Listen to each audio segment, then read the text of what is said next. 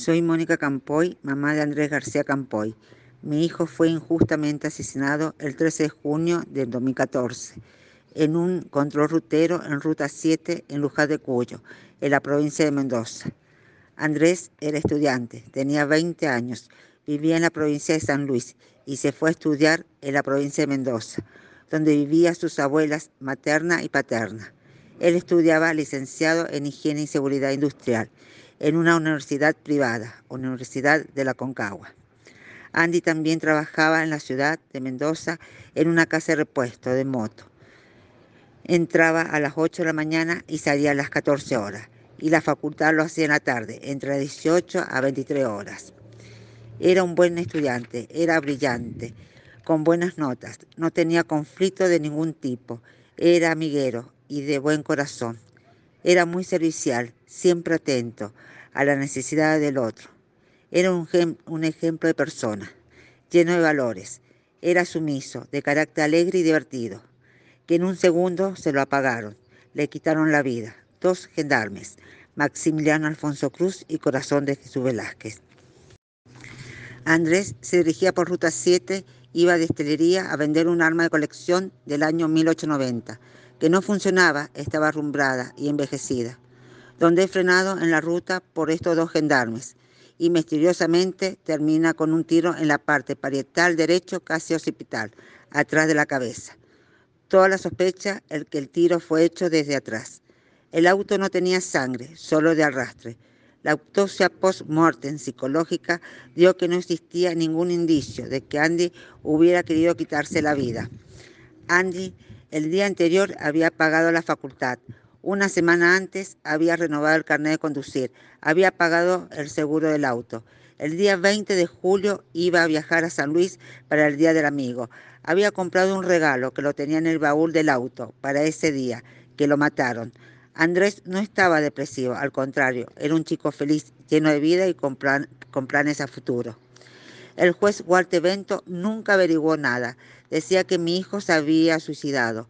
Nunca le pudieron sacar el proyectil de la cabeza, donde se negó a la exhumación del cuerpo de mi, de mi hijo para extraer la bala. Nunca le pudieron abrir el celular de Andrés, ni en Mendoza ni en Buenos Aires. Nunca supimos si Andrés había filmado algo de los gendarmes. Andrés no tenía pólvora ni en las manos ni en la ropa. A los gendarmes se lo hicieron las pruebas unos días después, por supuesto, por los mismos compañeros de gendarmería. El fiscal Jorge Calle imputó a los dos gendarmes por homicidio agravado y fuerza de seguridad, Maximiliano Alfonso Cruz y Corazón de Jesús Velázquez, por lo que tuvo que derivar la causa, hacia los federales. Por eso lo tomó el juez Walter Bento, donde el mismo juez anuló el procesamiento de los dos acusados por falta de mérito. Nunca lo incomunicó, al contrario, lo dejó libres a los dos. Maximiliano Alfonso Cruz lo mandó a Campo de Mayo en Buenos Aires y Corazón de Jesús Velázquez lo mandaron a Jesús María en Córdoba. Los dos siguen en funciones. Siempre dije que el juez Walter Bento nunca actuó como tal, sino fue más abogado de los gendarmes.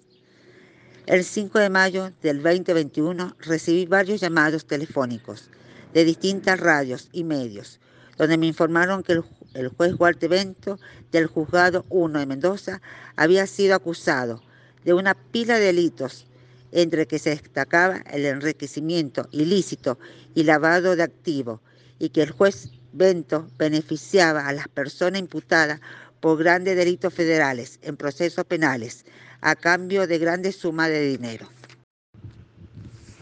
Después de siete años se pudo desarchivar el expediente donde lo tenía encajoneado el juez Walter Bento, y pasó a mano del juez Pablo Quirós, donde ahora hay que hacer un rompecabezas, ya que se perdieron muchas pruebas. La querella, que es representada por el abogado Alejo Amuchastegui, donde se tuvieron que estudiar y hacer nuevos pedidos. Los gendarmes nunca tuvieron que parar a Andrés, ni a ninguna persona, porque a ellos lo pusieron solamente para desviar camiones. ¿Por qué entonces pararon a Andrés? Andy vio algo que filmó y que se pelearon por el celular y por esa razón se lo rompieron. Es todo un misterio. Lo que pido es que se haga justicia. Mi hijo no se merecía morir así. Lo dejaron agonizando. Una vez muerto, ahí llamaron a la ambulancia. Eso es abandono de persona. Lo mataron como a un perro, pero para la justicia no pasó nada. Espero que este año 2023 se haga justicia por mi hijo Andrés. Él se lo merece. Quiero que descanse en paz y para nosotros, sus familiares, un poquito más de alivio en nuestro corazón. Andy era un ejemplo de persona. Este 22 de enero hubiera cumplido 29 años y no lo va a poder festejar con sus amigos, con su familia, con sus seres queridos.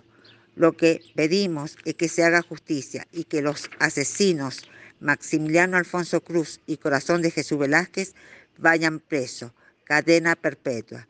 Ellos que lo tienen que cuidar y proteger y velar por nosotros, para eso lo preparan, no para matar a gente. Exijo justicia por Andrés García Campoy.